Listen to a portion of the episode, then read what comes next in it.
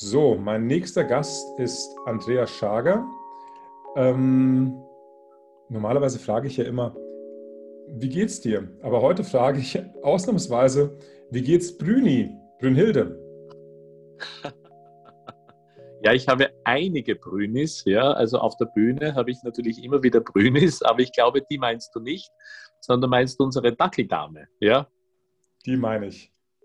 Ja, ja, der geht's gut. Der, der geht's prächtig und die gehört natürlich auch genauso zu den Corona-Gewinnern wie, wie äh, unsere Kinder, sage ich mal. Das sind dann auch die einzigen Gewinner, die, die, die, die, die, äh, Kinder und die Tiere und wahrscheinlich das Familienleben an sich, wenn es denn finanziell alles dann eben funktioniert und man nicht irgendwelchen, äh, ja, ich sag mal, finanziellen Stress hat. Das ist natürlich dann die, die Voraussetzung. Ich habe natürlich aus Eigeninteresse gefragt, weil ich jetzt auch einen Dackel habe. Auch einen Langhaardackel, in meinem Fall einen mhm. Mini-Langhaardackel. Ja. Und eure Brünni, ich weiß gar nicht, ist eure Brünni, ist das ein, ein, ein, ein Mini oder ein Zwerg, darf man ja vielleicht gar nicht mehr sagen, Zwerg-Langhaardackel oder ein ganz normaler Langhaardackel? Nein, nein, das ist auch ein Zwerg-Langhaardackel. Ja, also die, die sind verwandt, unsere beiden Dackel. Ja.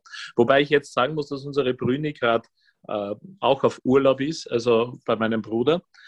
Und aber dort geht es ja natürlich, da geht es ja auch fantastisch, weil sie da auch einen genauso einen Garten hat.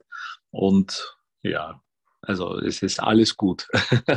Na, ich, vielleicht hätte ich unseren Dackel dann doch äh, Siegfried nennen sollen, dann hätte ja, wäre vielleicht genau. was mal am Ende passiert, aber das ist, ich, ich, bei, meinen, bei meinen Gesprächen sind die Sprünge manchmal sehr heftig. Also ähm, jetzt lachen wir gleich ähm, heulig wahrscheinlich.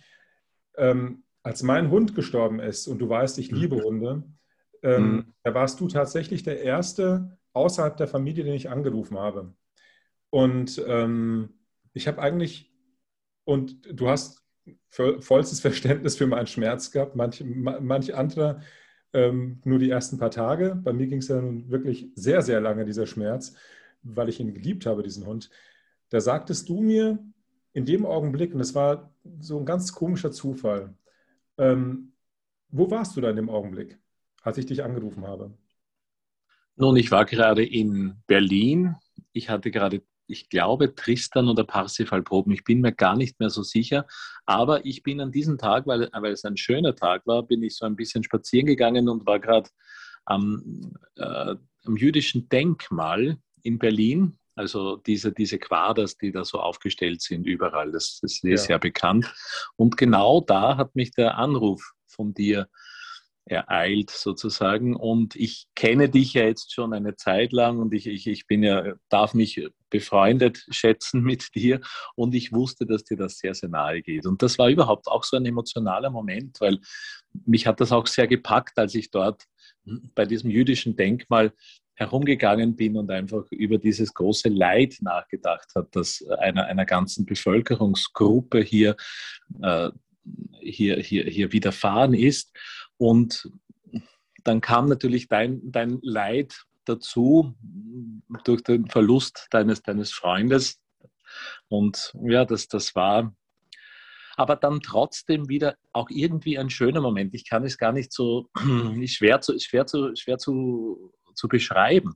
Aber es ist halt ein schöner Moment, wenn man befreundet ist und so und man merkt, okay, man ist so ein, ein Ansprechpartner und, und, und, und das teilt man ja nur mit, mit, mit, mit Leuten, mit denen man auch mag und, und von denen man auch nichts zu befürchten hat, sage ich mal. Ja. Das, das Sonderbare bei, bei meinen Geschichten, wenn ich Leuten Geschichte erzähle, ist, dass man es nicht glaubt. Ich finde es schön, dass, dass ich jetzt hier einen Beweis für diese Geschichte, für, für eine dieser Geschichten habe, die ich jetzt gleich weiterführen werde, weil es immer, immer unglaublicher wird. Also ähm, äh, ich, ich habe ja kaum Freunde, wie du weißt. Ich habe sogar sehr lange gesagt, ich habe gar keinen Freund. Es hat sich mittlerweile mhm. verändert. Ähm, zum Glück auch, auch, auch mit dir. Obwohl ich ja ab und zu ja, gezweifelt habe. Ab und zu habe ich gesagt, irgendwie ist der Andreas mein Freund oder ist er nicht mein Freund? Und das hat damit zu tun gehabt, dass du so viel zu tun hattest und ja. manchmal so sehr in der Arbeit warst, dass ich, wenn ich dich mal angerufen habe oder auch du mich angerufen hast, ich immer das Gefühl hatte, ist er jetzt in der Rolle oder ist er jetzt ähm, müde oder ist er, du warst, Nein. ich habe immer wieder das Gefühl gehabt, ich, ich, ich erwische dich in, in hm. absolut unterschiedlichen Phasen, wo ich wirklich nicht, nicht mehr wusste, also es ging, ging niemals, und wir sind ja sehr offen, und ähm, ähm, es ging nie irgendwie um, um Profit oder irgendetwas, wo, um, um, Geld, um Profit, um Beziehungen, du hast mir geholfen, du hast mir nicht, solche, solche Dinge nicht, sondern es war wirklich nur ein Gefühl von, ähm, was war heute mit ihm? Wieso ist er jetzt heute stiller? Wieso ist er jetzt ähm, heute äh, so extrem wach? Wieso?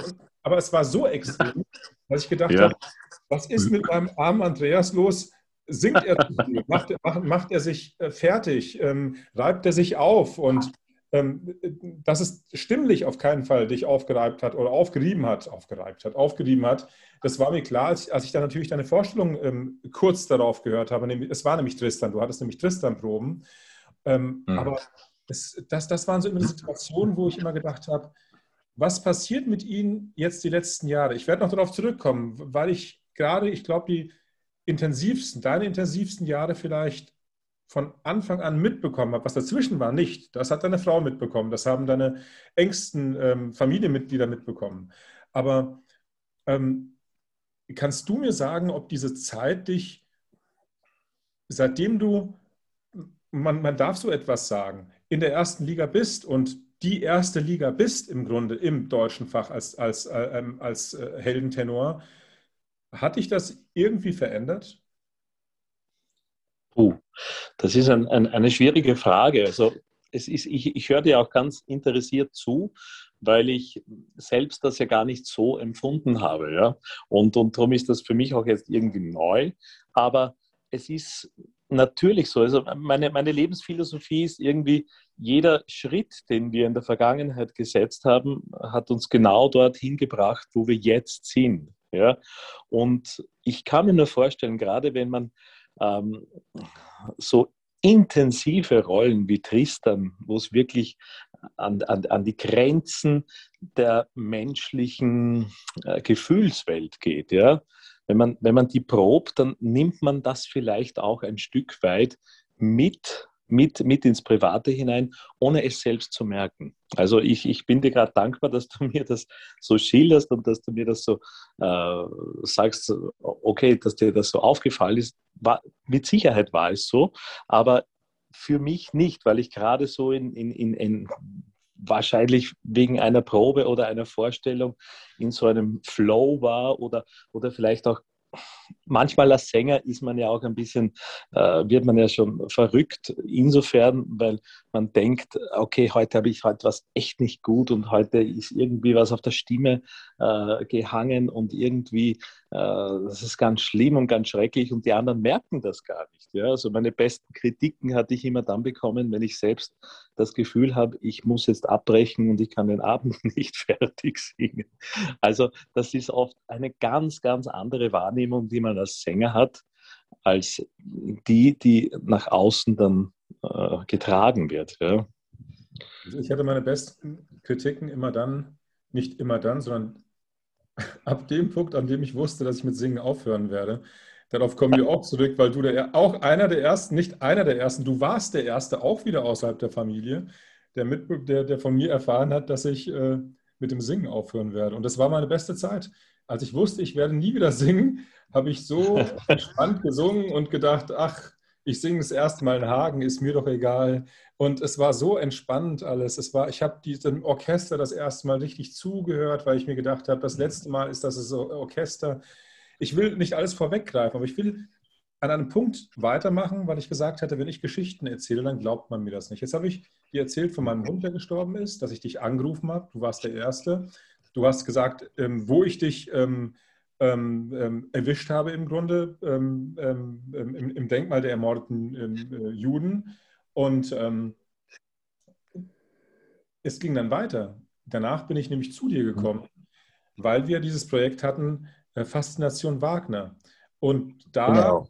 sollten die Dreharbeiten beginnen. Das heißt, ich bin zu dir, wenige Tage drauf bin ich zu dir nach Berlin gekommen, weil es eben die Tristan-Proben waren und eben auch die Vorstellung. Und es, es war so, dass ich in der Vorstellung saß und mit dem ersten Ton habe ich schon angefangen zu heulen. Jetzt kann jeder sagen, sein Hund, sein Hund, jetzt erzählt er die ganze Zeit von seinem Hund, aber ich habe an meinen Hund gedacht. Ich habe nicht an Tristan gedacht, auch nicht an Isolde, auch nicht an die Liebe. Und ähm, ich fing an zu heulen und die ganzen Leute um mich herum haben sich so um mich gedreht und auf einmal lag, hat, lag eine Hand auf mir. Und es war eine ältere Dame, die mich beruhigen wollte, dass ich auch, wie, wie ich doch leide unter der Oper. Und, und ich, es, ich konnte ja nicht sagen, es geht mir um meinen Hund. Und ich, ich habe geheult und geheult. Und jetzt, jetzt, jetzt wird die Geschichte immer absurder. Jetzt ähm, war die erste Pause und dann traf ich ähm, Susanne Beer. Das ist ähm, die Bundesverfassung, eine der, also die Bundesverfassungsrichterin Susanne Beer, die da ähm, in, in, der, in der Vorstellung war. Und dann sagte sie, was für eine wunderbare Vorstellung, was für ein toller Sänger. Da sagte sie, das ist mein Freund. Und, und, und sie, was? Nein, den kennen Sie, kennen, kennen Sie. Und ich so, ja, ja, also oder du, ich weiß gar nicht, ob wir uns duzen. Und er sagt, ja, ja. Und dann, und dann, das ist ja hervorragend, aber, und, und dann sagt sie, was ist denn mit dieser Inszenierung los? Und sagte ich, was, was ist denn mit der Inszenierung? Weil ich fand die Inszenierung, es geht gar nicht um gut oder schlecht, sondern ich fand die Inszenierung ähm, jetzt nicht ähm, besonders, äh, ich sag mal, so, dass man sich hätte auflegen können oder, oder es war einfach eine, eine, Inszenierung, ordentlich, super, nachvollziehbar, alles, alles in Ordnung. Jetzt nichts Wagemutiges oder so etwas. Und dann sagte sie, warum muss Tristan Isolde, wieso muss das immer sein? Sie am Gesicht packen und zu sich ziehen. Das war wirklich der Punkt. Wo, wo, ja? Dann sagte ich, das ist ihr einziges Problem oder dein einziges Problem. Und sie sagte, wieso immer diese Aggression, diese Aggressivität den Frauen gegenüber? Und dann sagte ich, oh. aber ja. das, ist doch, das ist doch harmlos, das ist doch gar nichts. Und dann, und dann nahm sie ähm, das Programmheft, ja. Tristan und Isolde, hob das an, also mitten im Zuschauerraum waren wir noch, also beim, beim Rausgehen im Grunde. Und dann sagte ich, gleich schreie ich und dann steht es morgen in der Bildzeitung, Bundesverfassungsrichterin schlägt Türken mit Wagner-Programm. Und dann fing sie an zu lachen. Alle Leute haben zu uns geschaut. Es war so ja. herrlich. Und, und das war, also das sind so die Geschichten, die um dich herum passiert sind, von, von denen du gar nicht wusstest. Und wenn ich dir eben erzähle, dann glaubt mir die keiner. Aber es wird noch heftiger. Dann habe ich bei dir zu Hause übernachtet, weil wir am nächsten Tag mit einem Auto von Berlin aus nach Wien gefahren sind. Also nach, nach eigentlich nach, nach äh, ähm, äh, Baden bei Wien. Äh, nach Baden, genau. Ja. genau.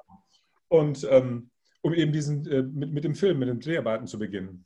Und jetzt, jetzt äh, habe ich habe ja bei dir im, im, im, Wohnzimmer übernachtet und auf einmal höre ich dann im, im, im, äh, im Nebenzimmer oder im Bad Tristan singen, die ganzen Sachen. Und dann meinte ich, ähm, Andreas, vielleicht solltest du nicht singen, nicht das singen, wenn ich, im, wenn ich im Wohnzimmer sitze. Das könnte man missverstehen. Und dann haben wir uns kaputt gelacht. Wir haben geschrien vor Lachen.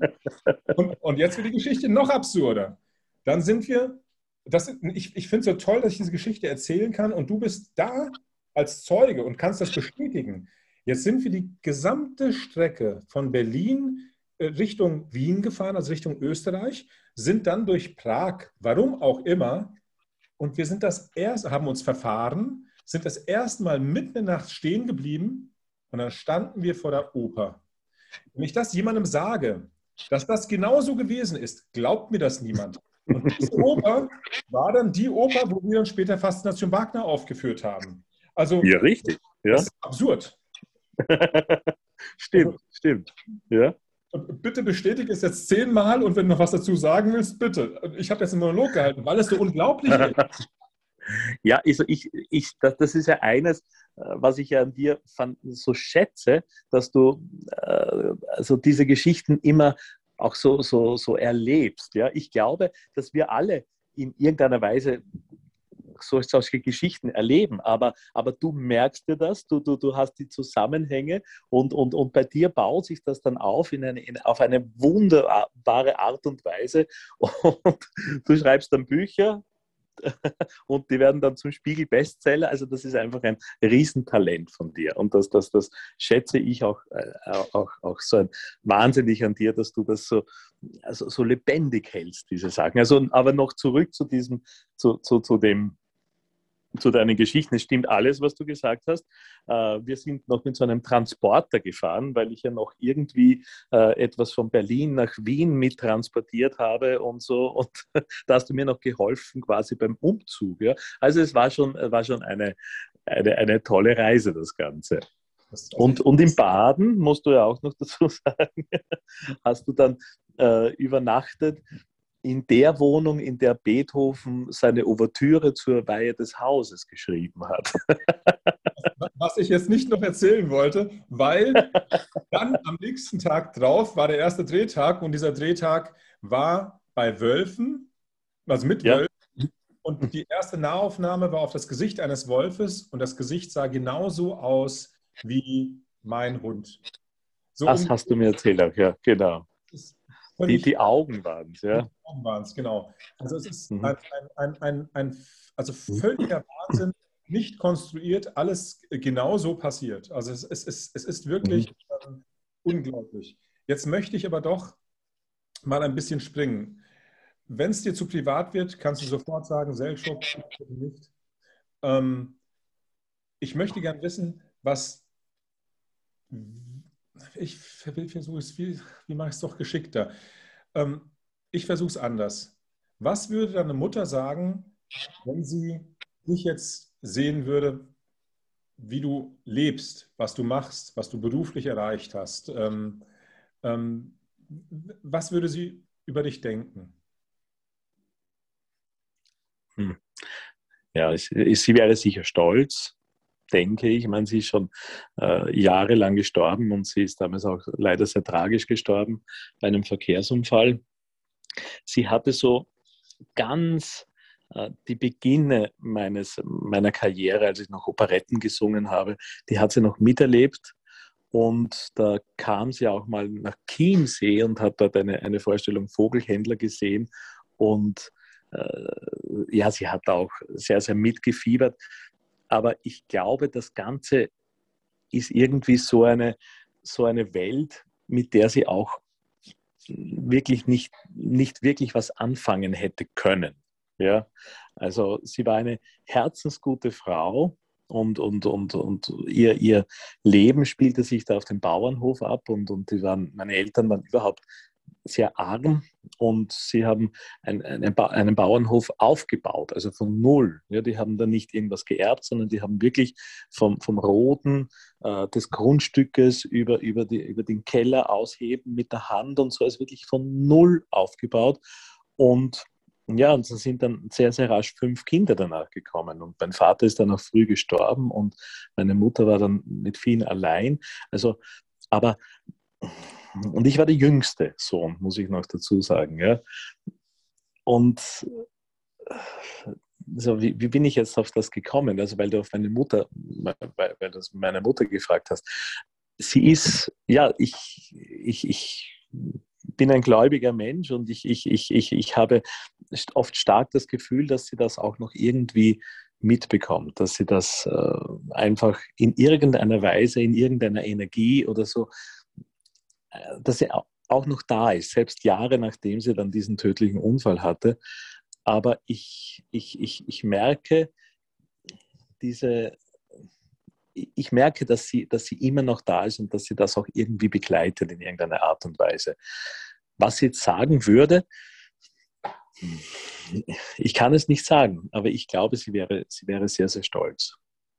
Aber sie würde jetzt nicht so auf diesen beruflichen Erfolg jetzt äh, reflektieren, sondern sie würde eher darauf reflektieren, wie es mir geht. Ja? Wie, es mir in meiner Familie geht, ob hier alles in Ordnung ist und, und, und. Also das, das sind die Sachen, die ihr viel, viel näher gelegen sind, als jetzt, ob irgendwer jetzt beruflich erfolgreich ist oder nicht. Das war ihr eigentlich immer relativ egal.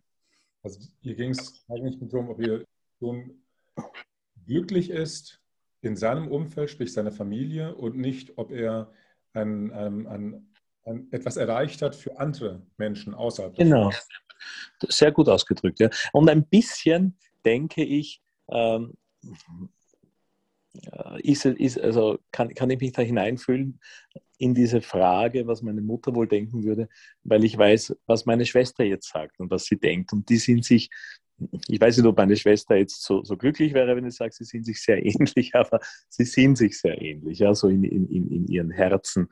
Und, und ich merke, wie meine Schwester reagiert und sie ist einfach die Person, wenn irgendwelche Stürme sind in meinem Leben, ja, oder wenn irgendetwas ist, dann ist sie die Erste, wo ich hingehe und mit der ich spreche und, und, und, und, und, und ich merke einfach, dass sie sehr, sehr stolz ist für all das, was ich, was ich erreicht habe.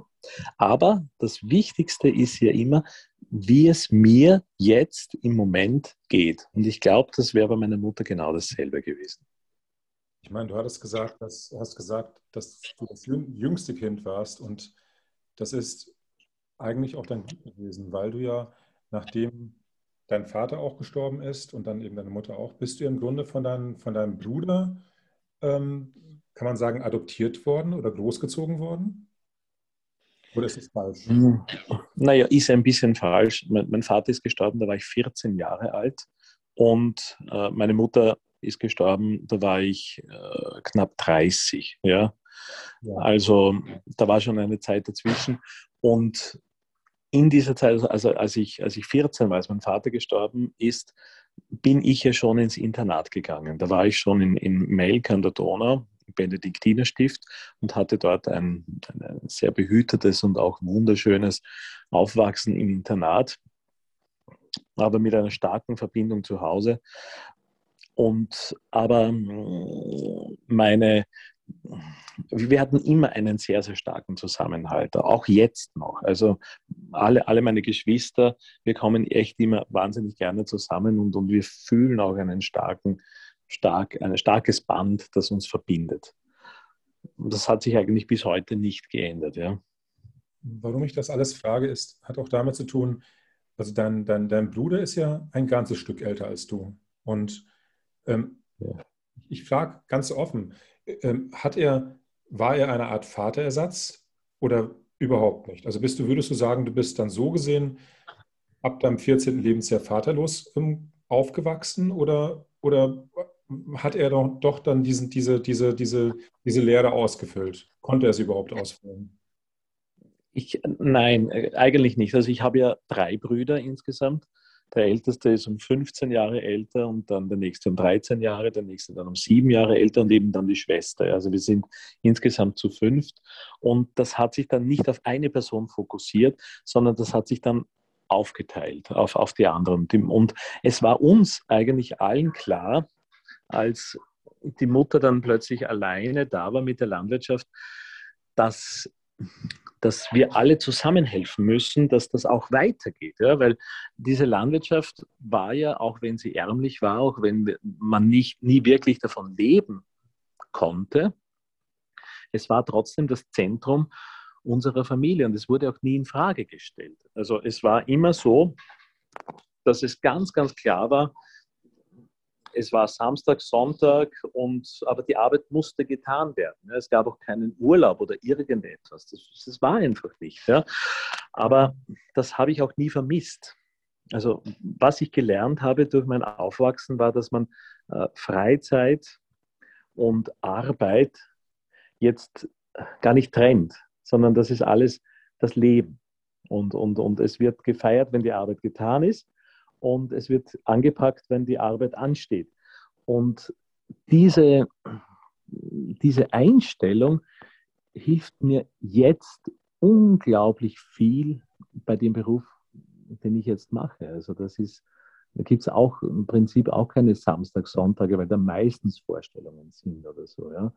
Also das, da haben mir meine Eltern unbewusst einfach wahnsinnig viel mitge mitgegeben und vor allem von der Einstellung her das richtige Rüstzeug mitgegeben. Du, Andreas, ich ähm, frage ja. frag das natürlich wegen, ähm, wegen deiner Partien, die du auch singst. Du singst den Siegfried weltweit, ähm, bist du sicher einer der besten, wenn nicht der, der beste Siegfried aktuell. Dann gibt es ja auch den Max äh, mit, mit, mit seiner Mutter, die, die, die er verloren hat und die, die, die, er, vor, die er vor seinem geistigen Auge sieht.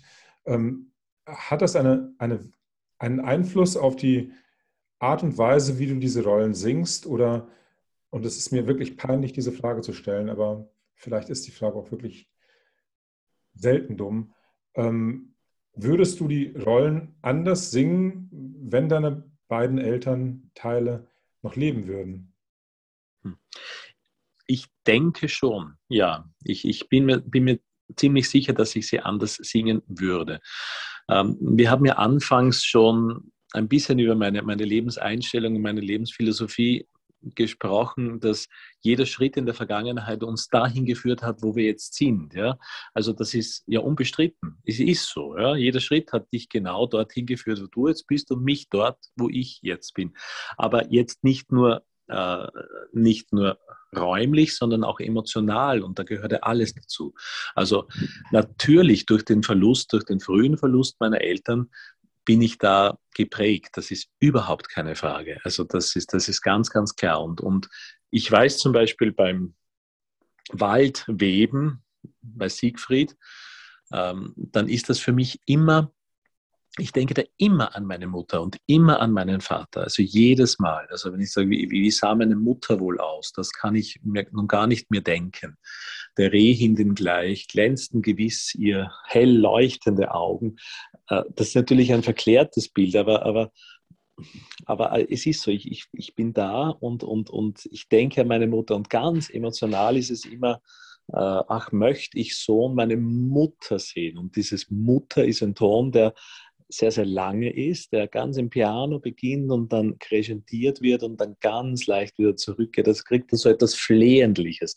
Aber das spüre ich ganz, ganz stark. Und insofern beeinflusst es die Rollen natürlich. Ich entschuldige mich auch trotzdem für diese Frage, ähm, weil ich finde, das ist, vielen Dank, dass du überhaupt geantwortet hast. Aber es ist, es ist, es ist sehr privat und ähm, ich habe noch meine beiden Eltern. Ich ähm, weiß, dass sie auch auf mich stolz sind, dass sie es ganz toll finden, was ich in meinem Leben erreicht habe. Manchmal sage ich, vielleicht bei meinem Vater sage ich es eher, ähm, dass mir es gar nicht so wichtig ist, was, ob, ob, er stolz ist oder nicht, weil, weil wir manchmal eine an, an, angespannte Beziehung hatten und haben. Aber bei meiner Mutter tatsächlich, wenn ich so überlege, ist mir es doch sehr wichtig, auch wenn sie gar nicht vom Fach ist, sie, ist, sie, sie kann gar nicht genau sagen, ob das, was ich tue, gut ist oder nicht gut ist. Sie spürt es offensichtlich und ähm, darf man das sagen? Es, es, ich ich sage es einfach mal. Ich bin ganz, ganz sicher, dass deine Mutter auf dich stolz wäre. Weil ich kenne sehr, sehr viele Menschen, die das erreicht haben, was du erreicht hast und die ähm, auf Wolke 7 sagt man ja, glaube ich, nicht mehr, die nicht mehr von mhm. dieser negativen Sinne, die ähm, es ist Bodenhaftung verlieren. Ja. Es ist schade, dass die Menschen nicht privat kennen. Also du bist wirklich, wenn man mit dir unterwegs ist, ähm, man, man, man merkt eigentlich nicht, man muss es einfach so sagen, dass du ein Opernstar bist.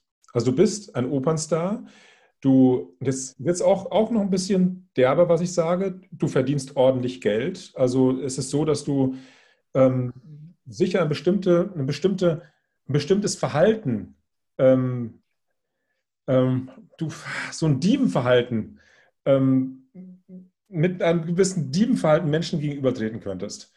Und das tust du nicht. Es ist wirklich ähm, unglaublich natürlich und jemand, der dich gerade in Wien vielleicht, ich bin ja, habe so ein ganz spezielles Verhältnis zu Wien, würde niemals erkennen, wer du eigentlich bist auf der Straße. Also wenn er nicht wüsste, dass du der Andreas Schager bist, der Heldentenor, der äh, in, in, den größten Opernhäusern der Welt ähm, singt. Ähm, wieder eine dumme Frage. Ähm, hast du manchmal das Gefühl, dass es besser wäre, wenn du eine Diva wärst? Dass du geschützter wärst vielleicht? Ich denke nicht. Nein. Nein, ich, ich, ich, ich glaube, es ist gut, wenn man mit beiden Beinen auf der Erde steht und wenn man das dankbar annimmt, was, was einem geschenkt wird. Wie gesagt, ich, ich konnte, ich konnte ja das nicht planen, meine Karriere. Ich war ja auch schon relativ alt, sagen wir mal so, als, als sie begonnen hat. Ja?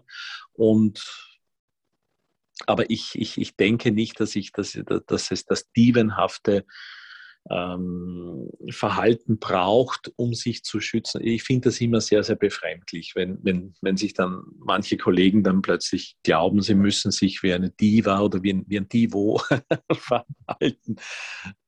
Das ist, das ist, das, das, finde ich sehr befremdlich. Also ich, ich finde Natürlichkeit und einfach das, was man ist, im Leben immer zu sein, das ist einfach das, das, das Entscheidende und das Wichtige. Und ich fühle mich nicht, also ich, es ist immer ganz komisch, wenn jetzt irgendwer sagt, ja, das ist ein Opernstar und so. Ich fühle mich, ich fühle mich überhaupt nicht so. Ich, ich fühle mich reich beschenkt, dass ich das machen darf, was ich gerne machen, was ich gerne mache. Es erfüllt mich.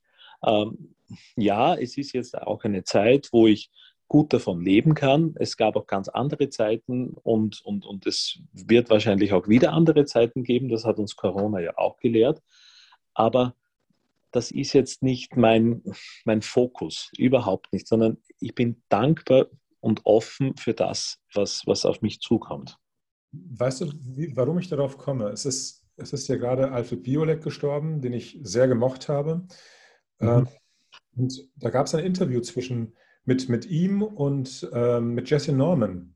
Und die, die ja nun wirklich eine Diva war. Also, ähm, und er fragte, ähm, ob sie denn eine ist. Und dann sagte sie, ich, ich, ich, ich bin eigentlich keine. Und dann mussten alle lachen, weil sie nun wirklich eine Diva ist. Von und dann sagte, sie, sagte er, wissen Sie, ähm, also Sie sind ja eine ganz freundliche, nette Person und also sinngemäß.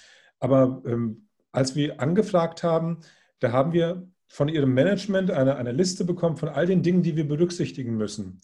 Und dann sagte sie, ich weiß von diesen ganzen Dingen alles gar nichts, aber es ist so, dass ich natürlich einen unglaublichen Stress habe und ich brauche Ruhe, ich muss, brauche die Zeit für mich und das Management hält den gesamten Stress von mir. Und dieses, das, was man als Diebentum bei Künstlern vielleicht empfindet, hat eigentlich gar nichts mit dem Diebentum zu tun, sondern mhm. mit dem Bedürfnis, eine gewisse Distanz auch zu schaffen, um um seiner Arbeit nachzugehen, die doch, doch sehr stressig ist.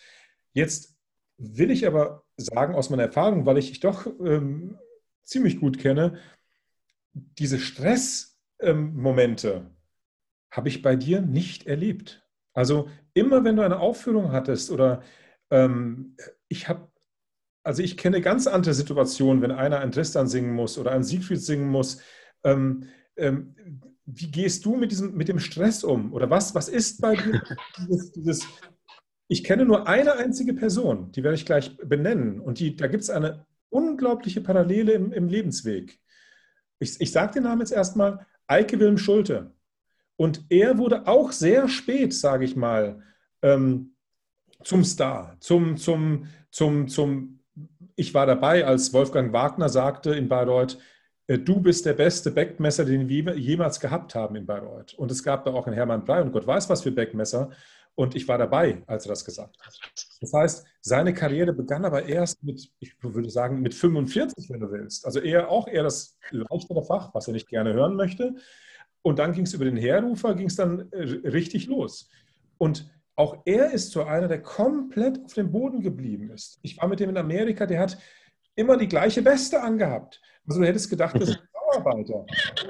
Und, und ähm, es, es, war alles so, auch, auch vor Vorstellungen habe ich gefragt, Herr Schulte, wann, wann singen Sie sich denn ein? Und dann sagt er, wieso? Ich habe doch gestern erst gesungen.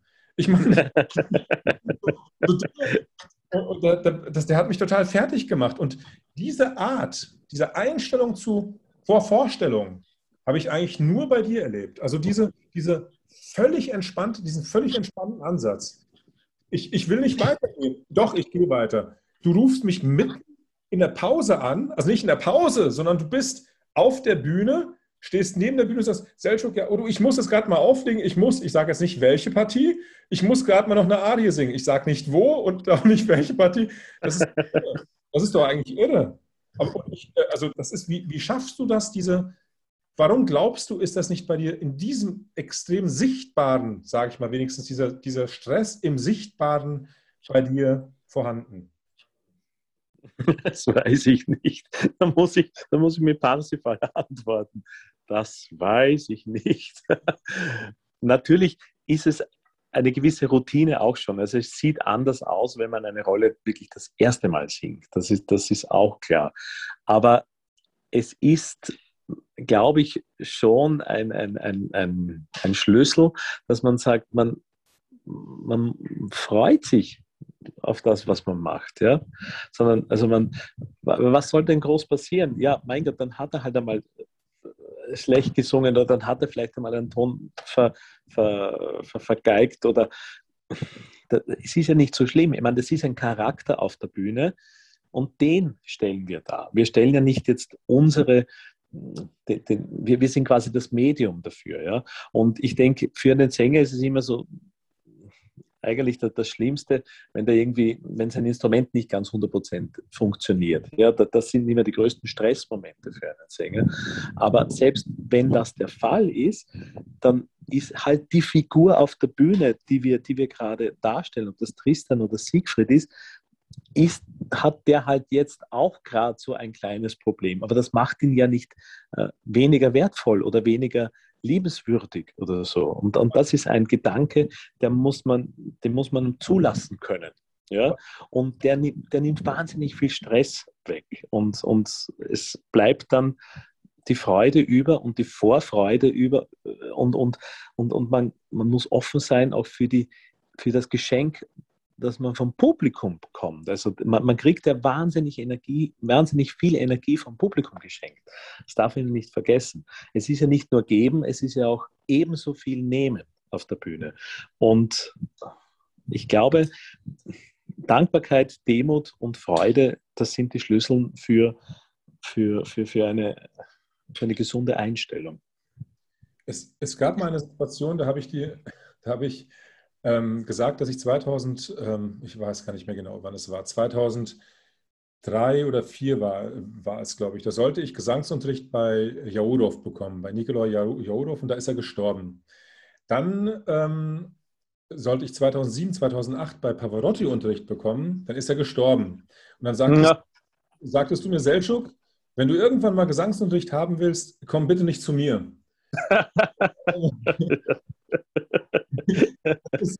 um, ähm, das, das, komme ich darauf? Ich komme darauf, weil mir da etwas von, weil mir ist gerade Pavarotti eingefallen, während du das gesagt hast.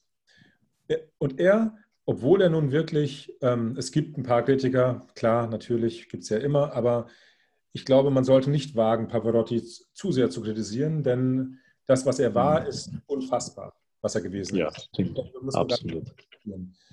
Aber er hat immer zu Freunden gesagt, und ich habe es von seinen engsten Freunden gehört, wenn ich einmal schwächle, nachdem ich so weit oben war, wenn ich einmal ähm, mal etwas nicht so singe, wie man es erwartet, dann wird das so ein Problem sein. Wenn ich älter werde, nicht mehr singen kann, dann wird es ein noch größeres Problem sein. Und wenn ich irgendwann sichtbar nicht mehr singen kann, dann werden sie alle über mich herfallen.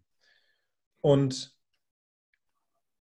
diese Sorge und diese Angst hat ihn, ich weiß es aus erster Hand, ähm, fast wahnsinnig gemacht. Also diese, diese Sorge zu versagen auf der Bühne, diese Sorge, auch wenn man das bei ihm nie gesehen hat, diese Sorge ähm, abzustürzen, diese Sorge ähm, älter zu werden. Wie ist das bei dir? Das ist eine, eine schöne Geschichte, die du mir auch von Pavarotti erzählst und die, die kannte ich noch nicht. Ähm, ich kann das für mich noch nicht sagen, dass es so ist. Natürlich äh, will man immer sein Bestes geben, das ist keine Frage. Aber ich bin ja als Mensch, Andreas Schagerl, sage ich jetzt einmal mit dem L dahinter, mein bürgerlicher Name, ähm, ich, ich, ich bin ja nicht nur Sänger. Ja, ich bin Familienvater, ich bin äh, Ehemann, ich bin ich bin ein Mensch, der die Natur liebt. Also ich habe ja auch andere Interessen und ich habe, äh, ja, wie gesagt, komme von einer Landwirtschaft und, und, und, und das, ich bin ja vielschichtiger. Wenn ich jetzt nur Sänger wäre, wenn ich mich nur über das Singen äh, identifizieren würde, dann könnte es leicht sein oder dann würde es mir wahrscheinlich auch genauso gehen. Ja? Weil dann würde jedes kleines Problem, das ich äh, über das Singen habe oder, oder jede Kritik, die ich von irgendwo bekomme, plötzlich immens groß wär, werden, weil es mein eigenes Wesen berührt und angreift. Ja? Aber selbst wenn, wenn jetzt jemand große Kritik an meinem Gesang übt, ja, oder, oder selbst wenn es, wenn ich einmal eine Rolle absagen muss, was eigentlich so gut wie nie passiert, aber es kann auch sein, ja, dann, dann bin ich ja trotzdem nicht nur Sänger, sondern ich bin ja viel, viel mehr. Also ich glaube, dass es, ich hoffe, dass es mich nicht so treffen wird. Aber ich kann das sehr, sehr gut verstehen, was du über Pavarotti erzählt hast. Und auch, äh, ich stimme dir auch hundertprozentig zu. Also wage, wagt mir nicht, den Pavarotti zu kritisieren, denn das war ein ganz, ganz großer. Die, die Geschichte geht immer noch weiter. Der Freund hat ihn ähm, besucht in seinem, in seinem Haus, wenn man will, seiner ähm, Finca. Ähm, und hat sich an seinen Swimmingpool gesetzt und hat eine Stunde gewartet, zwei Stunden. Ich spreche wirklich, das sind jetzt die echten Zahlen, also nicht irgendwie Minuten, sondern Stunden. Und irgendwann sagte er, dachte er, wo, wo, bleibt denn Pavarotti? Ich meine, ich bin jetzt hier und ich dachte, wir sitzen hier und genießen die Zeit. Ähm, super Wetter, alles toll. Mhm. Das Haus und hatten Pavarotti gesucht. Und die waren wirklich nur zu zweit in dem Haus. Also auch keine, keine Diener, kein Nichts, also keine, ähm, äh, die waren wirklich alleine. Kein Koch, niemand weil Pavarotti immer für seine Freunde selbst gekocht hat. Und dann ist er, so ist er ins Büro von Pavarotti, dann saß er vom, vom, vom Rechner und hat getippt und getippt und sagte, was machst du denn hier? Und dann sagte ich kümmere mich um meine Karriere. Und, und er war völlig fertig. Er meinte, wie, du bist doch Pavarotti? Du musst dich doch nicht um deine Karriere. Er sagte, wenn ich mich nicht um meine Karriere selber kümmere, dann gibt es keinen Pavarotti mehr.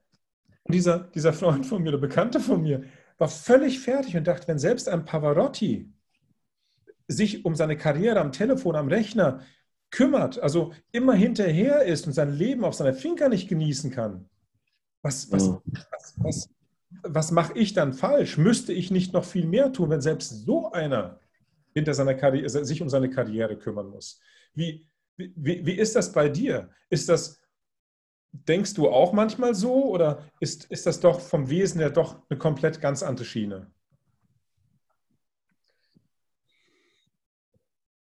Naja, es, äh, sagen wir mal so, wenn die Karriere nur unter Anführungszeichen die Bühnenkarriere ist, ja, ist es nicht so. Aber es gibt ja dann auch andere, andere äh, Projekte, die man, die man anstößt. Und da ist ja ein Paradeprojekt zum Beispiel unsere Faszination Wagner, die wir gemeinsam gemacht haben. Und äh, da muss man natürlich viel, viel mehr dahinter sein. Ich, ich, kann mir vorstellen, dass das bei Pavarotti auch so war, dass der dann vielleicht eigene Projekte mit seinen drei Tenören oder irgendetwas gehabt hat, wo er sehr viel in die, in die, in die Publicity reinbuttern musste und Interviews geben musste und das und das und das und das. Das brauchst du alles nicht, wenn du quasi nur äh, deine Bühnenkarriere machst. Ja? Also ich kann das nachvollziehen, aber ich, ich fürchte, ich bin da nicht so, ich, ich werde da nicht so fleißig wie der Pavarotti. Also, dann ist, ist, ist, ist, gibt es diese Parallele bei dir auf jeden Fall nicht. Das ist schon mal, also ich persönlich bin erleichtert, weil ich doch denke, dass man ab einem gewissen Punkt, wenn man einen bestimmten, ich sage mal, wie es bei dir ist, du singst wirklich in den größten Häusern der Welt. Das ist jetzt nicht nur Theorie. Ähm, wenn man einfach guckt, wo du singst, Metropolitan Oper, überall, also Paris, äh, ich will jetzt nicht die ganzen Häuser aufzählen. Ähm, es geht ja eigentlich jetzt nicht mehr weiter. Das ist auch wieder die nächste Frage eigentlich. Ähm, theoretisch geht es jetzt die nächsten 20 Jahre so weiter, wenn alles mit der Stimme wunderbar läuft und ähm, es wird ja keine Veränderung mehr geben, so gesehen. Es werden sicher noch ein paar Partien dazukommen. macht dir das doch manchmal Angst, Ganz abgesehen davon, dass die, die, die, Sorge, dass der Stimme was passieren kann, dass man selbst nicht gesund ist, der Körper allgemein, die Familie, was, da gibt es halt alle möglichen Sorgen. Aber der Gedanke, dass du im Grunde wahrscheinlich den Siegfried jetzt noch in 20, 30 Produktionen singen wirst, dass du ähm, vielleicht reduziert auf 20 Partien, weil auch die anderen Städte, die anderen Theater, die anderen ähm, ähm, Gäste, das Publikum möchte ja auch deine Paradepartien hören. Da kannst du ja nicht sagen, ich, ich singe den, den Siegfried jetzt nur an der Met und ihr bekommt jetzt von mir etwas, was ich schon immer gerne singen wollte aus dem Korngold, aber die, die wollen aber den Siegfried, die wollen auch jetzt in Hamburg den Siegfried haben oder die wollen in, in Berlin, die wollen überall den Siegfried haben. Dann wollen die, die anderen wollen dann vielleicht eher den Siegmund haben oder den Tristan haben. Und dann auf einmal, es sind im Grunde alles dann 10, 15, 20 Partien vielleicht und die singst du jetzt die nächsten 20 Jahre. Hast du da eine Sorge, dass das nicht, dass es langweilig wird, weil es sind ja auch andere Inszenierungen, aber hast du da die Sorge, dass du sagst, ähm, es, wird kann, es geht nicht weiter nach oben. Was ist denn jetzt mein Ziel? Was, es kann ja nicht das Ziel sein, nur oben zu bleiben. Gibt es da etwas, was dich, was dich irre macht in dieser Hinsicht? Du, das ist, es war ja nie das Ziel, es war mein Ziel, war es nie raufzukommen das klingt jetzt blöd, aber ich habe, ich war auch sehr zufrieden, als ich noch Operetten gesungen habe. Ja? Also ich, ich hatte nie das Bedürfnis, jetzt draufzukommen oder, oder, oder irgendwie Karriere zu machen. Es klingt jetzt fast ein bisschen eigenartig, aber es ist mir sehr, sehr vieles passiert in meinem Leben. Ich meine, dieser Punkt, wo dann meine Karriere quasi begonnen hat, hat das, das, das war ja der Einspringer bei Barenbäum in, in, in, in in der Staatsoper, als der Siegfried, der eigentlich singen sollte, nicht da war und ich aber zufälligerweise im Haus geprobt habe und dann eben gesungen habe. Ja, das war der Punkt, äh, wo es dann, wo es dann begonnen hat. Aber den habe ich ja nicht gesucht, den konnte ich ja auch gar nicht suchen. Und, und ganz ehrlich, ich habe mir das auch nie herbeigesehnt. Ähm, dass, äh, dass es so gekommen ist, dass ich jetzt das, das Glück habe, wirklich an großen Häusern mit guten Dirigenten, mit tollen Regisseuren und, und, und, und äh, singen zu dürfen, das empfinde ich als Geschenk. Ja? Und, und ich denke, wäre morgen oder wäre übermorgen alles vorbei, dann kann mir das auch niemand mehr nehmen, diese, diese, dieses Geschenk, das ich bekommen habe. Ähm, es ist, es macht mich nicht wahnsinnig oder so, sondern es, es, ich bin noch nicht, vielleicht bin ich auch noch nicht an dem Punkt, dass ich mir denke, um Gottes Willen, was ist dann, was, was ist weiter? Aber ich bin vielleicht an einem anderen Punkt mehr. Also ich glaube nicht, dass ich jetzt 20 Jahre nach den Siegfried singen werde, denn mit, mit 70 glaubt man mir den jungen Siegfried wahrscheinlich nicht mehr. Aber äh, ich, ich denke jetzt natürlich schon dahingehend, dass ich denke, welche Rollen kann ich jetzt vorsichtig ins Repertoire nehmen, die ich dann auch noch länger singen kann, zum Beispiel, also rein, rein karrieretechnisch, die man mir dann auch noch glaubt. Und da finde ich zum Beispiel die Straußpartien sehr, sehr schön. Also ob das jetzt ein Bacchus ist, der ist jetzt dann kein Alter gebunden zum Beispiel. Ja. Ich finde es immer ein bisschen eigenartig, wenn jemand mit, ja, wenn jemand einen jungen Siegfried gibt, der dann halt auch das auch nicht mehr so erfüllen kann, sage ich mal. Ja. Aber, aber, aber zu deiner Frage zurückzukommen, ich habe das nie so empfunden und ich bin jetzt auch noch nicht an dem Punkt, dass ich sage, äh, ich mache mir da Gedanken, dass ich, dass ich nichts mehr anderes, dass ich nicht mehr höher kommen kann. Das ist für mich keine Kategorie. Also für mich ist jeder, jeder Abend ein eigenes kleines Universum. Ja? Und die schönsten Momente in einem Abend sind immer die, wenn ich das Publikum äh, habe. Das klingt jetzt ganz komisch, ich weiß nicht, ob ich es erklären kann, aber das sind, das sind das ist ein Gefühlszustand. Äh, du, du, du bist auf der Bühne und, und, und, und teilst etwas, zum Beispiel dieses Waldweben, das ich vorher angesprochen habe, und habe das Gefühl, jetzt bin ich eins mit dem Publikum, jetzt, jetzt, jetzt, jetzt, jetzt, jetzt sind sie bei mir, jetzt, jetzt, jetzt bin ich bei ihnen. Das, das ist für mich die Kategorie, wo ich hin möchte und gar nicht mal so der Punkt, dass das jetzt unbedingt eine Metropolitan Opera und 20 Jahre lang eine Metropolitan Opera sein muss oder so. Nein, das ist es nicht, sondern es ist der Moment, dass man eins wird mit seinem Publikum, dass man, äh, aber, aber das, das ist der wahre Erfolg, sagen wir mal so. Und wenn das einmal nicht mehr, nicht mehr sein sollte, dann wird wahrscheinlich der Punkt sein, wo ich mir denke, ja, dann Andreas, musst du was anderes machen in deinem Leben. Aber ich spüre noch dieses Verlangen und dieses, dieses Feuer, das in diese Richtung brennt. Ja? Und, und somit mache ich mir da auch noch keine Gedanken, sondern lasse auch da die Dinge sehr an mich zu, zukommen. Ja? Also bezüglich des, des alten Siegfried, ähm, da kannst du dich dann auf mich verlassen, weil ich ähm, bei meinen Inszenierungen Alter komplett äh, unberücksichtigt lasse, weil es ja immer irgendwelche Auseinandersetzungen, Bearbeitungen, meist Reflexionen und da ergibt dann gerade ein alter Siegfried sehr viel Sinn. Nur, nur so nebenbei, nur, nur dann in 20 ja. Jahren, wenn Siegfried dann noch singen wirst dann, und uns mich noch geben sollte, dann, dann mache mach ich mit dir den ältesten Siegfried, den es je gegeben hat. ich finde das auch so klasse, den Ansatz, den du bei Faszination Wagner gewählt hast, nämlich, dass Siegfried kurz vor seinem Tod ist, eigentlich eigentlich stirbt er und, und, und, und, ein Film läuft nochmal ab in seinem Kopf. Ja? Und er erlebt nochmal alles, was, was da war oder so. Ja? Und ich finde den Ansatz ganz, ganz klasse und ganz spannend. Und ich freue mich schon total auf den nächsten Abend, den wir dann haben werden mit dem, mit dem Programm Leipzig. Darf man ein bisschen Schleichwerbung machen. Ja?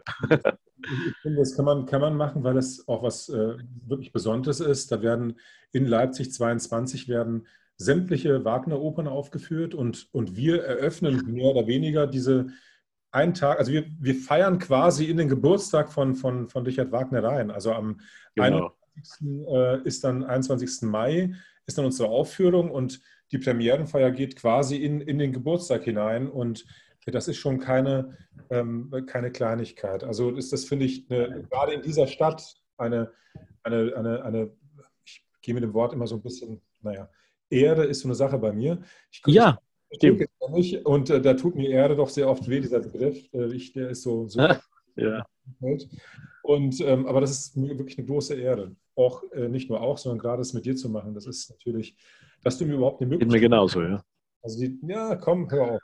Also es äh, ist schon, als du mich gefragt hast, äh, das war schon ein kleiner Unterschied, die, die Situation, ähm, wer mich da fragt und wer, wer ich ähm, vielleicht damals war, ich sage es mal so, weil es haben sich doch in den letzten Jahren doch ein paar Sachen verändert, auch mit meiner Inszenierung von den Meistersingern auf dem ehemaligen Deichspartatagsgelände. Ähm, aber damals, als du mich gefragt hast, äh, da war ich, habe ich das Brecht-Festival eröffnet mit der Maßnahme und habe Filme gedreht, ja, die sehr, sehr erfolgreich waren, New York City Film Festival und so weiter und so fort. Aber bezüglich Oper ähm, hatte ich ja noch nichts zu bieten. Ich war Opernsänger gewesen, 15 Jahre, okay, auch im Wagnerfach, aber dass du dann da gesagt hast, du, ich vertraue dir, ähm, äh, niemand redet dir rein, du machst alles, wie du denkst, es, ähm, und ich, ich sage jetzt mal ganz, ganz platt, ich gehorche dir, ähm, du bist dann mein Regisseur, mach das Konzept, mach alles. Das muss man erstmal aus deiner Pers äh, Position heraus sagen. Das ist, das ist keine Kleinigkeit. Und äh, da bin ich dir für alle Zeiten dankbar. Und jetzt kommt der nächste, dem ich dankbar sein muss, ist, ist Wagner selber. Allerdings nicht Richard Wagner, sondern Hans-Joachim, also Hajo Wagner, der, das sind diese Zufälle, der mich eben engagiert hat, dann zu dem, auf dieses ehemalige Reichsparteitagsgelände. Das ging um diesen Titel ähm, Europäische Kulturhauptstadt im Rahmen der Bewerbung Europäische, ähm, um den Titel Europäische Kulturhauptstadt 2025. Und er hatte zum Beispiel auch äh, Faszination Wagner gesehen und war äh, davon begeistert. Das heißt, ähm, ohne Faszination Wagner, wir, also da gab es auch andere Kontakte, aber ähm, ohne Faszination Wagner, ohne dich, bin ich mir nicht so ganz sicher, ob ich äh, die Meistersinger dort ähm, auch gemacht hätte. Also ich, weil es muss, man muss ja auch was zu bieten haben. Und durch unser Projekt kam das. Und das war, ähm, weil du es zugelassen hast, weil du mich gefragt hast. Aber wie kam das? Und das ist wieder, wieder so eine Geschichte, die wieder absurd ist. Meine letzte Wagner-Rolle, du hast gesagt, man, du, du bist halt entspannt, weil, weil du ähm, ähm, dankbar bist für alles, was kommt. Und, und, und ich war entspannt, weil ich wusste, ich singe den Haken das erste und letzte Mal. Und da war ich, das war meine entspannteste Vorstellung überhaupt. Du warst der Siegfried, Wolfgang Schöne war, war, äh, war mein Alberich, mein Vater. Und ähm, ich habe es so genossen, diesen Haken zu singen, dass, da habe ich schon angedeutet, dass ich mit Singen aufhören will. Und jetzt kommt's. Jetzt, ich muss es jetzt wiederholen. damit du es eben bestätigen kannst, weil es so absurd ist. Und dann, jetzt kommt wieder Wagner, auf Einladung von Nike Wagner haben wir beide Beethovens Neunte auf dem Beethovenfest gesungen. Und, ja, genau. Und ich sagte, wir saßen an der Universität äh, in einem Café und dann sagte ich, du erzähltest mir von, von Bayreuth, dass, dass dich da schöne Partien erwarten und ähm, es war eben 2014 und, ähm, und ich sagte, ähm, und mich erwarten keine Partien mehr. Und da sagst du, warum? Da hm. sage ich, weil ich aufhöre mit Singen. Das ist mein letztes Konzert. Und, ja.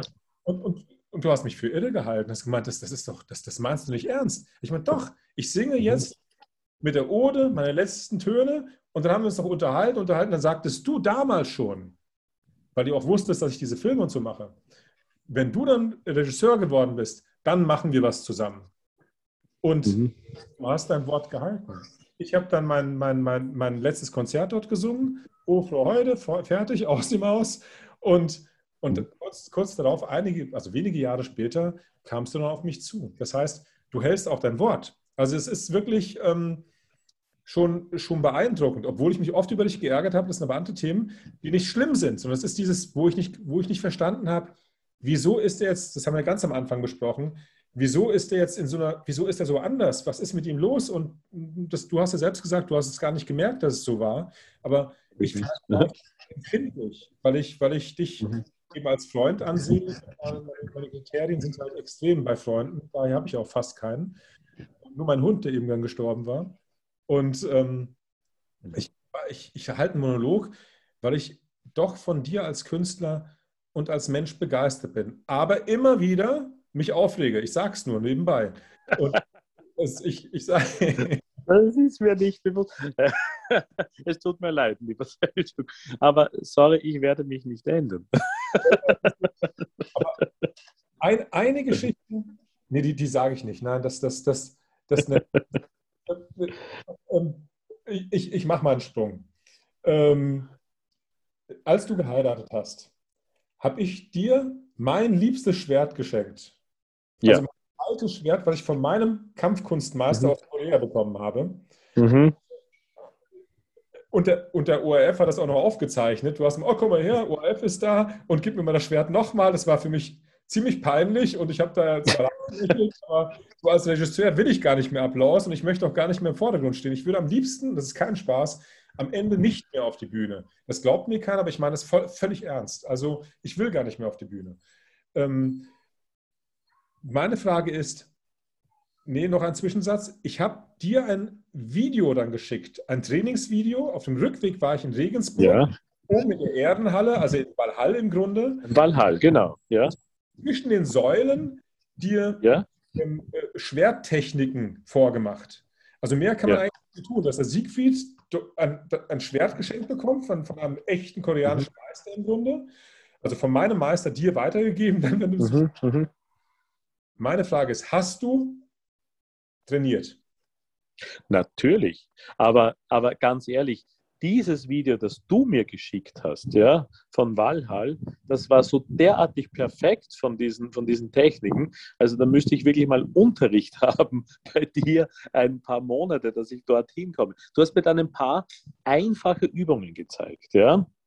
Da, aber das, das war nicht dieses Video, sondern das hast du mir, äh, das war eigentlich fast so zwischen Tür und Angel, ja und, und, und gesagt, mach einfach diese Übung, dass du mal da reinkommst, dass du mal in diese Bewegungen reinkommst. Die habe ich gemacht. Das Video, das du mir aus Valhall geschickt hast, ich kann es jetzt nicht zeigen, ich kann es nur schildern, das sieht aus wie ein, wie ein, wie ein, wie ein Kampfkünstler. Ja? Also Lide und ich sind da mit hängender Kinnlade davor gesessen und haben gesagt, was kann der Seltschuk nicht? also. also mein Meister hat mich ein Jahr lang nur mit dem Schwert den einen Schlag von oben nach unten machen lassen. Das heißt, das, was genau, ich habe. Genau das hast du mir gezeigt. Das habe ich gemacht, ja. Aber, aber, aber, diese, aber, aber wie, wie, wie konnte ich, man das schaut, das, das ist irre, was du da machst auf dem Video. Ich meine, das ist ja nicht nur dieser eine Schlag, das sind ja irgendwie, keine Ahnung, das ist ja, das ist ja wirklich Kunst, was du da machst, ja. Ich habe das ja auch ernsthaft trainiert. Ich habe das wirklich sehr, sehr hart trainiert und ähm, ich, das, das war auch in einer Phase, das, äh, wo ich im Grunde ein, meinen ersten Unfall, wenn man so will, ich hatte einen Leistenbruch gehabt, ähm, mhm. ersten Unfall hatte und da habe ich gar nichts zu tun gehabt. Ich habe nicht gesungen, ich habe nichts, ich habe wirklich, ich habe ja ohnehin, ich mache das ja jetzt schon sehr, sehr lange, diese, diese mhm. Aber das war so eine Phase, das klingt wirklich albern. Aber ich habe mein ganzes Leben auf dieses Schwert fixiert. Das, das, ist, das klingt wirklich albern. Wir haben in einem Dorf gelebt, mhm. wo 20 Menschen gelebt haben. Ich habe mich auf die Wiese gestellt, vor die Schafe. Und dann fing ich an mit, mit, mit, mit Schafen, die mich angeschaut haben. Ich habe gemacht. Von morgens bis abends. Von morgens bis abends. Ich habe nur trainiert, wie eine einzige Meditation. Und, ähm, und ich wollte einfach, weil ich so oft sehe, dass die Menschen, gerade der Siegfried, dass das Schwert, Notung ist so im Zentrum, dass das immer so wie Falschgeld behandelt wird. Da wird es auf dem Boden gehalten. Und, und ich habe hab so das Bedürfnis gehabt, dass du unbedingt ein anderes Verhältnis bekommst zu, zu Notung, dass das alles sich ändert, dass du, dass man merkt, irgendwie, wenn du ein Schwert in die Hand nimmst, da, die ganze Haltung ist anders, die ganze Spannung ist anders. Und es war, war mir echt ein Bedürfnis, weil von der Stimme her ist ja, ich meine, das, das, was, was du da machst, das, das, das, das, das gibt es ja eigentlich nicht. Also ich sage das nicht als Freund, wirklich nicht. Wirklich nichts. Ich müsste ja nicht erwähnen. Aber es ist schon beeindruckend. Du, du hältst dich nie zurück. Du, an den Stellen, wo es nötig ist, gibst du alles. Also selbst in der Probe, das ist ja das Wahnsinnige. Und, und da hatte ich eben das Bedürfnis, ich konnte nichts anderes dir schenken als dieses Schwert, weil ich gesagt habe, das ist das Einzige, was vielleicht noch fehlt. Dieser Umgang mit dem Schwert. Ich werde es dir beibringen. Du wirst es noch lernen. So perfekt. Also ich, ich, nehme, ich nehme dich beim Wort, wirklich. Ja? Weil ich meine, ich hatte ja auch bei verschiedenen, zum Beispiel an der Bastille oder so, ich hatte ja auch Kampftrainer, die mir dann äh, Schläge mit dem Schwert und so und, und Führungen mit dem Schwert äh, beigebracht haben oder das versucht haben. Aber, aber das, was du gerade erzählst, also das berührt mich schon sehr. Also da bist du wirklich durch eine Lebenskrise gegangen und hast dann, hast dann, hast all das auf dein Schwert konzentriert. Und das, also ganz ehrlich, äh, das, das ist Siegfried. Also der konzentriert ja auch alles auf sein Schwert, dass er dann selber schmieden muss, um einfach in die Freiheit zu kommen. Ja, ich meine, wie viel Psychologie da dahinter ist. Ja. Ähm, aber ich nehme dich wirklich beim Wort. Mich hat das wahnsinnig fasziniert, dieses Video, was du mir da geschickt hast. Das war schon, das war schon irre. Also das war wirklich auch, auch die, die, die, die Fußbewegungen, entschuldige, du schwebst ja da quasi nach hinten. Du bist ja da nicht gegangen, sondern du bist so wie in diesen Filmen, wo da plötzlich jemand schwebt. Also es ist große Klasse, wirklich, absolut. Also Andreas, du, du wohnst ja ohnehin ähm, schön zwischen, man kann sagen zwischen den Bergen, man darf ja nicht sagen wo. Also auf jeden Fall in einer unglaublich schönen Landschaft.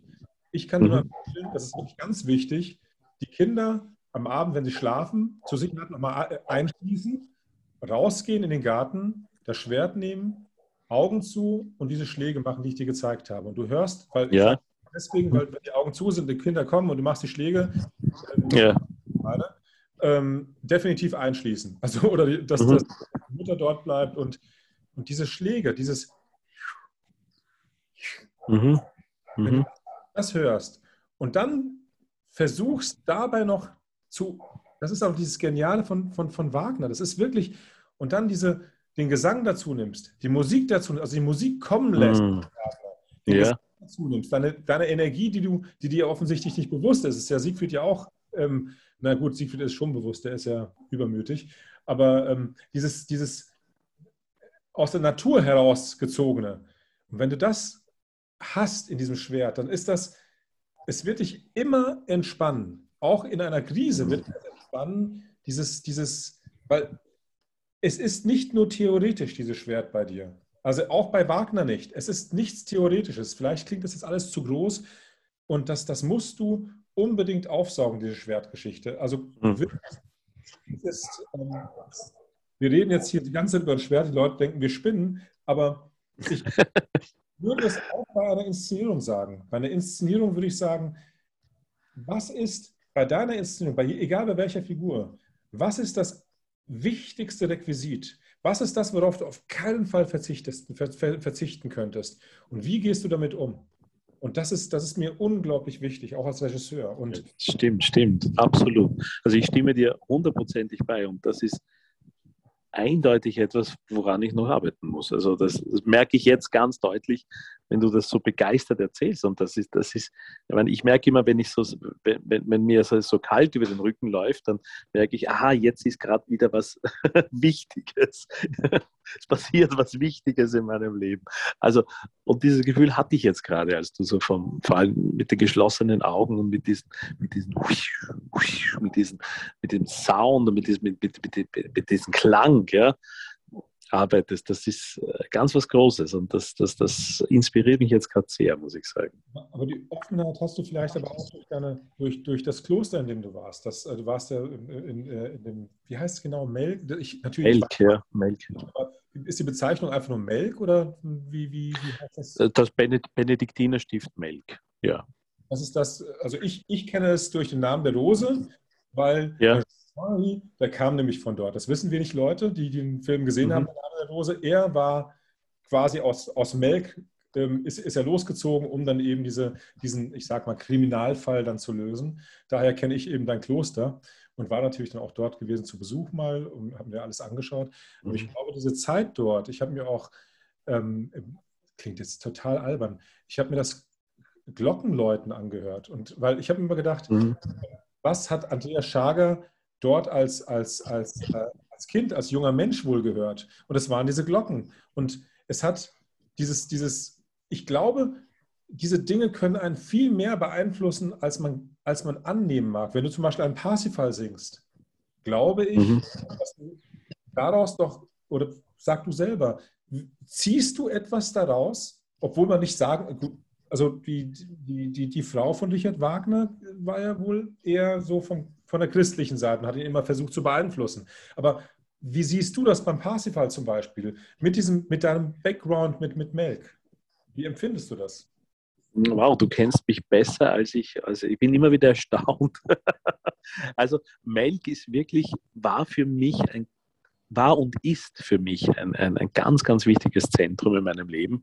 Und jedes Mal, wenn ich an diesem Stift vorbeifahre mit dem Auto auf der Westautobahn, äh, wandert automatisch meine, äh, meine rechte Hand äh, Richtung Herzen. Also es, es, ist so. Es ist, es ist ganz, ganz, ganz eigenartig. Ganz was Großes. Ich bin vorgestern ja von, den, von der letzten Probe Siegfried wieder mal aus Bayreuth zurückgefahren und bin dann noch runtergefahren und bin noch in Stift Mel gegangen und bin noch mal durch alle Gänge gegangen und, und, und habe mir die Gerüche äh, wieder mal äh, reingezogen, wenn man so möchte, und äh, bin wieder in diese Welt eingetaucht. Also das war plötzlich, aber das ist ganz interessant, dann denke ich mir, okay, ich schaue mal fünf Minuten vorbei, plötzlich sind zwei Stunden vorbei und man merkt es nicht. Ja. Also, und das ist ja auch ein zentrales, äh, ein, ein, zentrales Motiv in Parsifal. Zum Raum wird hier die Zeit. Und das ist ein, ein etwas, was ich in diesem Stift Melk und in diesem Kunstwerk da einfach ganz, ganz stark auch spüre. Also auch da große Beeinflussung da, auf alle Fälle. Aber du, du, du siehst dieses, das, was, worauf ich hinaus möchte, ist, dass, dass man vieles durch Üben nicht schafft. Weil ja. du bist, vom Wesen her sind viele Dinge in den Figuren drin. Also in, in dir drin, also die, oh Gott, ich, ich versuche es nochmal, wir schneiden ja nichts. Ähm, also ich versuche es nochmal. Äh, wenn man den Siegfried nimmt, wenn man Parsifal nimmt, wenn es, es sind ja, oh Gott, jetzt muss ich aufpassen, es sind ja eher so die naiven Figuren. Oh Gott, jetzt denkt, nein, ich meine nicht, dass du naiv bist. ich, das ist eine Auszeichnung für mich. Du bist mit einer gewissen Naivität unterwegs. Ich sag's mal so. Ja. Hundertprozentige Zustimmung. Ähm, den Siegfried, ähm, wie, wie viele Seiten sind das? Verstehst ich, ich vereinfache das. Und dann hast du aber diesen Hintergrund aus der Jugend mit, mit, äh, mit, dem, mit, mit, mit Melk. Dann eben diese Sache mit, mit, ähm, mit, mit deinem Vater, der leider früh verstorben ist. Übrigens, das weiß ich jetzt, korrigiere mich, dein Bruder kam ins Kloster und sagte ja, richtig. Wort. Richtig? Ja, richtig, richtig. Also, dass mein Vater, er war noch nicht verstorben, er sagte, meinem Vater geht es sehr schlecht und Also als wir aber dann zu Hause waren, war er schon verstorben. Ja. Aber ich habe das dort von meinem Bruder erfahren auch, ja. Wenn du das eben alles zusammennimmst und jetzt die Figuren dir anschaust, die du singst, mhm. das, das, ist kein Zufall. Verstehst ja, das du? stimmt. Das stimmt. Das Absolut, ja. Ähm, das Ergebnis ist dann, ist dann nicht, das ist, ist kein Zufall. Es gibt, glaube ich, ein paar Vorteile, die du hast. Also äh, viele, ich, es gibt ja doch Menschen, die sagen so, ähm, Operette zum, zum, zum, zum, zum Heldentenor, was ist das für ein seltsamer Sprung? Ähm, wenn die Stimme da ist, die Stimmgröße oder auch natürlich, die, die, es ist ja nicht nur die Größe, es ist ja eine bestimmte Art zu singen, ähm, dass, dass, dass, dass der Ton trägt. Aber du hast eine unglaubliche Natürlichkeit in der Stimme. Dieses Natürliche, bist, bist auf dem Bauernhof aufgewachsen mit der Natur. Du hast das Religiöse über Melk. Du hast leider Sache mit, dein, mit, mit, mit deinem Vater, mit deiner Mutter. Ähm, und dann dieses Glück mit Daniel Badenbäum, der dich entdeckt.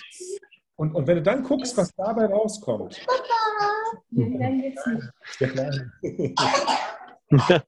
ja, ne? du, das war auch wieder so ein Zeichen. Und dann dieses, dieses Bodenständige. Ja. Kann doch eigentlich nichts Mittelmäßiges, ja. weil du bist es doch eigentlich.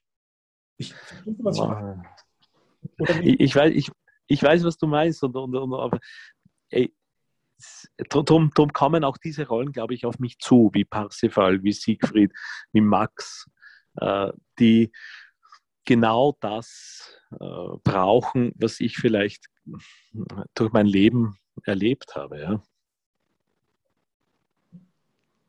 Wenn du aber jetzt eine Partie angeboten bekommen würdest, die dir als Rolle sehr gut gefällt, die aber von von deiner Person weit weg ist, würdest ja.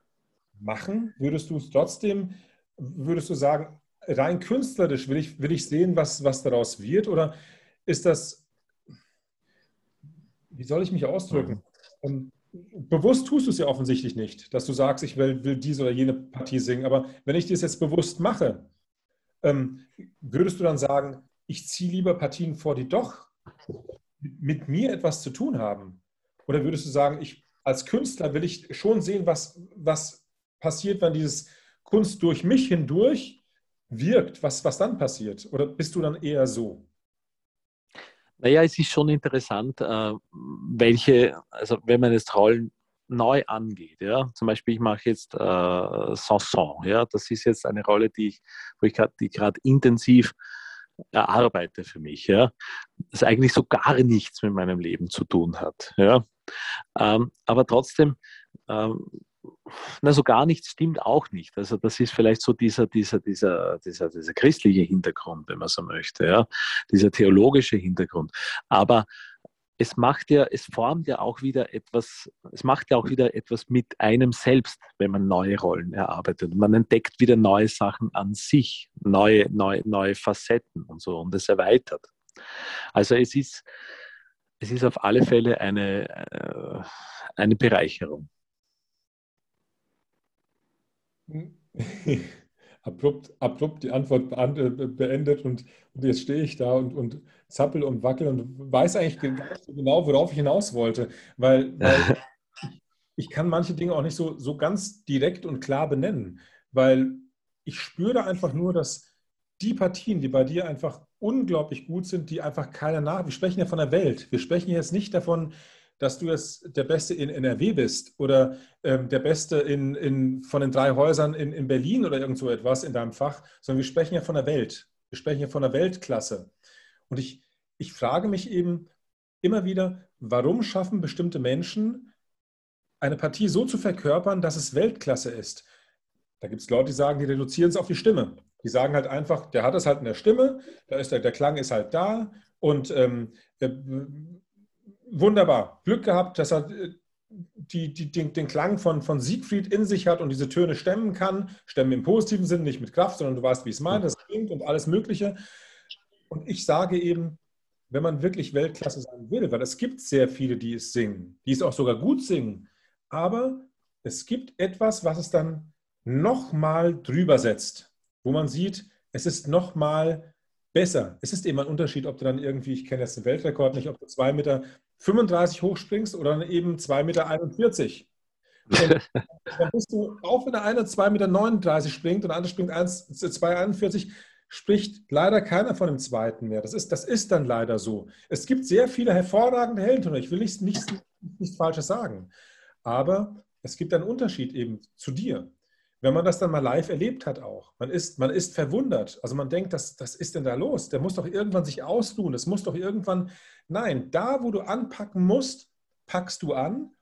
Und ich bin ganz sicher, dass du auch bewusst wüsstest, wo du sparen könntest, was die anderen tun, aus, der, ich sag, aus, der, äh, aus, aus, aus dem rein gesundheitstechnischen heraus, sage ich mal. Aber du sparst nicht. Weil die Figur es verlangt, sparst du nicht. Und das macht diesen großen Unterschied aus. Und da dachte ich eben, ich versuche eben den Kern zu erkennen. Woher kommt das? Und, das, das, und jetzt habe ich eben diese ganzen Zutaten benannt und, und ähm, hätte jetzt gehofft, dass du sagst, genau so ist es, Antipathien singe ich nicht, aber jetzt hast du dich leider als Künstler herausgestellt und hast gesagt, doch, du willst die Antipathien. Das ist natürlich jetzt für mich ernüchternd, aber egal. Ähm, bist auf die Falle. aber egal. Ähm, ich, ich könnte nicht so viele Sachen fragen. Ich, ich wage schon nicht mehr, weil wir so viel geredet haben. Wir haben vielleicht auch zu viel Zeit bei dem Schwert verloren. Ich könnte dich so viel fragen. Ich könnte fragen, wo singst du als nächstes? Was machst du? Das können die Leute alle lesen. Das, sind, das ist bei dir ja kein Geheimnis ja. finden. Das ist sofort zu sehen. Ähm, aber was könnte ich dich noch fragen, was, was, äh, ähm, was sich vielleicht doch unterscheidet, wo, wo, wo ich vielleicht doch aus meinem Wissen heraus, weil ich ja doch dich doch vielleicht ein bisschen besser kenne als andere, was, was dich doch, hm, was es unterscheidet. Hm. Nachdem du jetzt ein Sohn bekommen hast. Ja, der gerade zu mir kommt und der gerade seine Aufmerksamkeit möchte. Also ist es, wenn wir sehr uns, uns ähm, das, das Gespräch jetzt abkürzen, na, das ja schon sehr, sehr lange gedauert hat, hat das oh, etwas. Das ist der Doktor. Das ist der Doktor. Nein, das ist nicht der Doktor, das ist der Seltschuk. Der Doktor Seltschuk. Das, die ganze Zeit zu. Ja. Ja, ja, ja. Ja, naja, ich glaube, es, es tut mir jetzt wahnsinnig leid. Ich glaube, ich muss mich jetzt langsam wieder um meine Familie kümmern. Ja. Das, ist, das passt genau zu dem, zu, zu dem Bogen, Sehr den ich spannen wollte. Dann hast du diese Natürlichkeit, dieser Umgang mit der, mit der Kunst, dass dir die Kunst eben sehr wichtig ist, aber nicht das Aller, Allerwichtigste ist, sondern die Familie wahrscheinlich. Ja, Und, das äh, stimmt, äh, absolut. Andreas, ich wünsche dir alles, alles Gute. Wir haben es auch länger gemacht als geplant, das, das Gespräch. Ähm, tut mir ja. leid. Kein, kein Thema, es war ein wunderbares Gespräch und also ich habe sehr, sehr viele äh, Gänsehautmomente gehabt. Das ist fantastisch, wirklich. ich habe mich sehr, sehr gefreut und liebe Grüße an die Familie und an die ja. Und an Brüder. Auch an, auch an deine, auch, auch an deine, auch an deine Mädchen alle, ja. Bis dann. Danke, danke, lieber Selchuk. Tschüss. Hallo, Papa. Ja, hallo. So. Liebe.